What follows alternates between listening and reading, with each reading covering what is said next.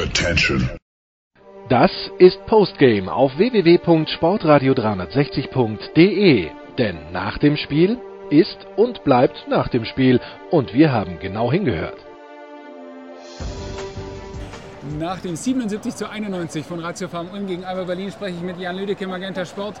Ähm, die Ulmer führen, glaube ich, zur Halbzeit mit 8 Punkten, verlieren am Ende dann mit 14. Also ein sehr dominanter Auftritt von Berlin in der zweiten Halbzeit. Was hat sich da geändert? Ja, das ist eine gute Frage. Also ich habe gerade die Interviews geführt. Der Coach hat gesagt, wir haben eigentlich gar nichts geändert. Wir haben genauso weitergespielt.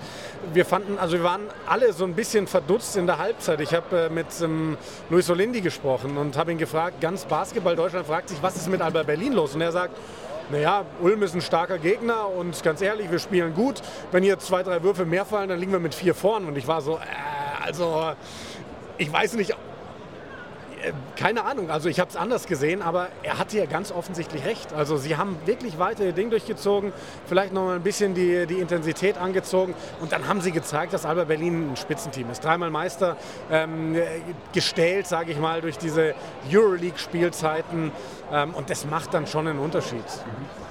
Äh, einen Push hat ihnen aber definitiv auch Gabriele Broccia gegeben. Ich glaube in der ersten Halbzeit gar nicht gespielt und in der zweiten irgendwie 5 von 5 aus dem Feld, 14 Punkte oder irgendwie so. Das war schon auch sehr beeindruckend, was der heute gezeigt hat. Oder? Das ist Wahnsinn und das sind ja dann auch Playoffs im Endeffekt. Ne? Dann kommt so ein Spieler, ähm, der war in Spiel 1 gar nicht dabei, heute ist er im Kader und wir haben uns auch gedacht, okay, der wird wahrscheinlich nicht fit genug sein. Dann lässt er ihn von der Leine und der Typ trifft, glaube ich, am Ende sogar 100 Prozent. Ich habe es jetzt noch nicht gesehen, aber ich habe keinen Fehlwurf von ihm gesehen.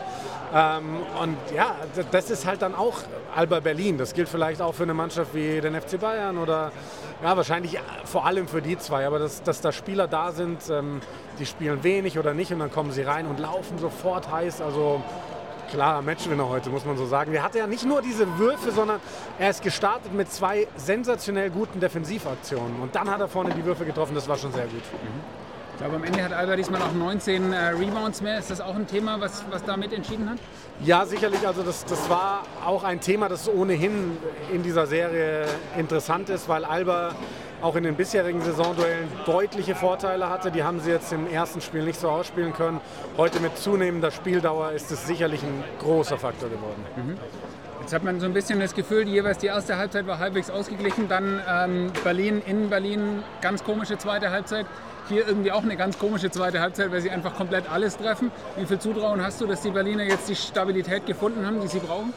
Ah, Stabilität, also das war tatsächlich die, also sagen wir es mal so. Ähm, ich glaube, es war wichtig für Berlin, heute eben stabil zu spielen nach diesem schon Einbruch, das muss man so nennen in Spiel 1. Aber ich glaube, diese unterschiedlichen oder eigentlich gleichen Spielverläufe, nur umgedreht dann jeweils, äh, zeigt einfach, dass das eine Mega-Serie ist. Also ich glaube, hier kann alles passieren. Hier kann auch Alba noch mal eine ganz schlechte Hälfte haben. Hier kann auch Ulm eben einbrechen, wie auch immer. Ähm, egal, ob das jetzt am Ende über vier oder fünf geht, Mega-Serie. Mhm. Äh, schauen wir auf die anderen Serien. Ich glaube, wenn ich es richtig gesehen habe, Bonn hat äh, deutlich äh, dominiert. Das war so ein kleines bisschen zu erwarten.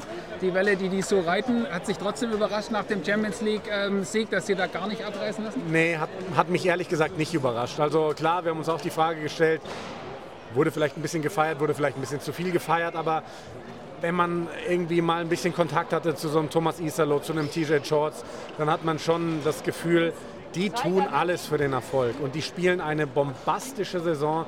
Die wissen wahrscheinlich auch alle selbst, äh, in so einem Wahnsinns-Teamgefüge werden die so schnell alle nicht mehr, nicht mehr wieder sein. Und deswegen ordnest du alles unter. Die haben sich sicherlich irgendwie zwei, drei Bier gegönnt, sage ich jetzt mal. Aber ich glaube, das ist dann als Leistungssportler auch okay. Die werden es nicht übertrieben haben. Und ähm, dementsprechend also ich habe es jetzt nicht gesehen, aber wenn du so hoch gewinnst, bist du voll fokussiert bei der Sache und ähm, ich glaube, nachdem Berlin ja schon verwundbar war, nachdem die Bayern dezimiert sind, jetzt gestern zwar souverän gespielt haben, aber Bonn hat wirklich eine sehr, sehr realistische Meisterchance. Mhm. Eine spannende Serie, auch 4 gegen 5, da geht man ja von den Zahlen her aus. Äh, allerdings jetzt Ludwigsburg tatsächlich zuerst mit dem Auswärtssieg. Wie siehst du die Serie? Ja, super eng. Also ich war tatsächlich ein bisschen überrascht, dass Ludwigsburg das gestern gewonnen hat. Das war, glaube ich, das erste Mal in der Saison, dass die Oldenburg geschlagen haben. Ähm, ne, ist auch so ein Ding. Also weiß ich nicht, was passiert. Also kann, kann passieren, dass Ludwigsburg morgen Spiel 2 klaut und dann haben sie auf einmal einen Matchball und in drei durchgehen. Glaube ich jetzt nicht. Ist so eine klassische Serie, wo du sagst, die muss eigentlich über fünf gehen. Aber hey, also da kannst du ja wirklich gar nichts prophezeien. Also äh, ich gehe schon aus, dass es eine lange, davon aus, dass es eine lange Serie wird, aber Also ich kann, ich, ich werde auch keinen Tipp abgeben, wer da weiterkommt. Danke dir. Gerne. Uh, Coach Gonzalez, it felt like your your team struggled to generate early offense from from defense in the first basically six quarters. What changed today in the second halftime? I think we didn't change a lot. We just keep the level of our defense, and that make us to get confidence during the game. also in defense and, and probably in offense as well, eh? because we improved our three points in the second half, probably because we have the confidence that we were working good. Um, Gabriele Procida was not able to play um, in the first game and only came in in the second half today, but provided an in incredible spark to your team offensively. Also, big defensive um, plays. How happy are you with his performance today? Imagine a lot. very, very happy for the team and for him.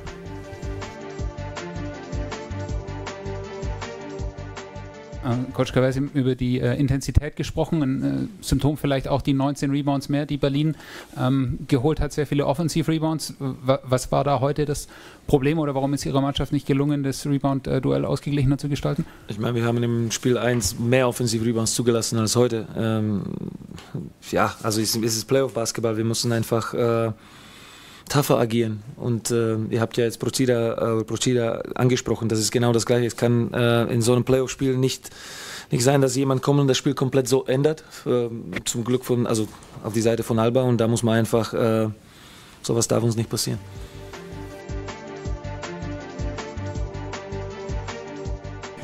Ich spreche mit Florian Stackelberg vom äh, Big Postgame ähm, Podcast.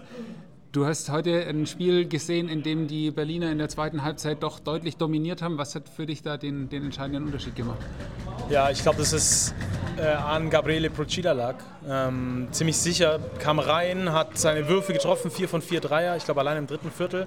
Und ähm, ja, individuelle Leistung bei Alba Berlin sticht eigentlich normalerweise nicht so raus. In dem Fall war es aber so und ähm, er hat das ganze Spiel verändert, weil dann hat die Offense bei Alba angefangen zu rollen.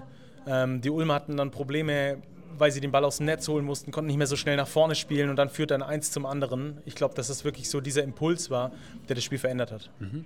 Du hast gerade gesagt, die Ulmer mussten den Ball aus dem Netz holen. Umgekehrt mussten es die Berliner nicht ganz so oft, weil sie eine sehr, sehr gute Defense gespielt haben. Wie, wie entscheidend hast du den Teil gesehen? Absolut entscheidend. Also defensiv haben sie auch dann geschafft, ein Stück draufzulegen, haben die Ulmer in die Halfcourt-Defense gezwungen waren dominant beim Rebound und die zwei Faktoren führen dann dazu, dass du halt ein schnelles Spiel durchziehen kannst. Und ich glaube, gerade in dieser Serie ist extrem wichtig, wie schnell die Mannschaften spielen können. Beides Mannschaften, die auch unter der Saison schon Hochtempo-Basketball gespielt haben. Und wer jetzt noch schneller die einfachen Punkte sammeln kann, gewinnt das Ding am Schluss. Also es hat auf jeden Fall dazu geführt. Wir haben jetzt zwei ähm, Auswärtsspiele gesehen, beide äh, letzten Endes relativ deutliche Siege. Was, was, erwartest du für Spiel 3 in der Serie? Uff, ganz schwer zu sagen. Äh, beides Mal hat es mich überrascht, muss ich sagen. Spiel 1 hat mich absolut überrascht, dass die Ulmer da überhaupt die Chance hatten ähm, und dann auch so weggegangen sind. Spiel 2 hat mich jetzt überrascht, dass die Ulmer irgendwann eingebrochen sind. Das hatte ich auch nicht gedacht, weil die haben wirklich auf einem extrem guten Intensitätslevel gespielt. Also für Spiel 3, man müsste eigentlich sagen, wenn man rational denken würde, Alba fährt das Ding im Cruise-Modus nach Hause wie die ganze Saison und die Ulmer können nicht die ganze Zeit auf diesem Intensitätslevel spielen, aber ich glaube schon, dass es möglich ist und ich hoffe mal, dass das dritte Spiel zumindest ein knappes wird. Okay. Ähm, wenn wir einen kurzen Blick auf die anderen äh, Serien werfen, ich glaube, parallel hat Bonn äh, relativ deutlich das erste Spiel gewonnen. Erwartungsgemäß oder wie, wie hast du das gesehen? Äh, jein, ähm, theoretisch vom Leistungsstand ja. Ähm, wenn man die Rundum-Bedingungen betrachtet, dann eher nein, weil die Bonner kommen ja aus dem, aus, aus dem Basketball Champions League Sieg. Es wäre ganz normal gewesen, dass du drei Tage später nicht den Kopf für BBL hast. Aber sie haben es wieder geschafft, umzustellen auf Erfolg. Und das ist ein sehr gefährliches Zeichen für die Konkurrenz, glaube ich.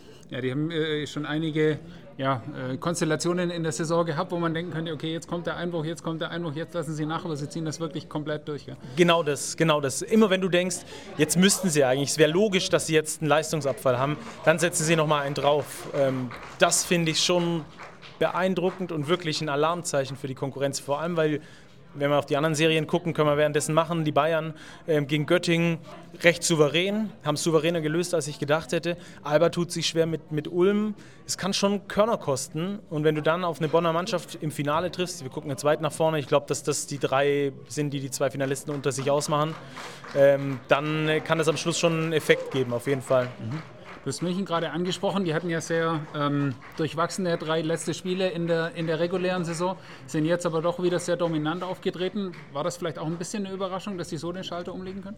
Ja, ich war mir nicht sicher, ob sie den umlegen können. Also richtige Spitzenteams können das. Ich halte Bayern in dieser Saison nicht wirklich für ein richtiges Spitzenteam, wegen eben der vielen Ausfälle. Ich glaube, dass man da wirklich auch äh, Probleme haben kann, diesen Schalter wieder zu finden. Die Bayern haben es im Spiel 1 gezeigt, dass sie es können. Ob sie es weiterhin können, wird man sehen. Mhm.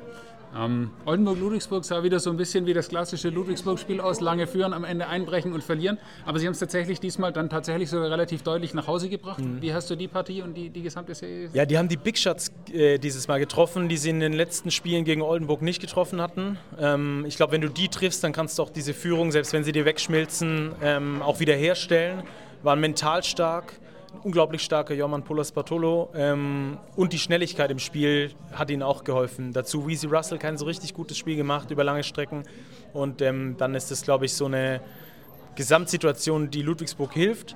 Ähm, heißt aber nicht, dass sie das Ding jetzt auch automatisch deswegen gewinnen. Also glaube ich nicht dran. Wenn du einmal in Oldenburg gewinnst, das heißt gar nichts. Ja, also auch eher noch 50-50 als irgendwas anderes? Ja, ja genau. 50-50, komplett. Okay. Ja. In Summe, die Playoffs machen einfach wieder Spaß dieses Jahr, oder? Auf jeden Fall. Ich war zum ersten Mal hier in der Arena in, in Ulm bei Playoffs. Also ich war schon öfter hier bei normalen Ligaspielen.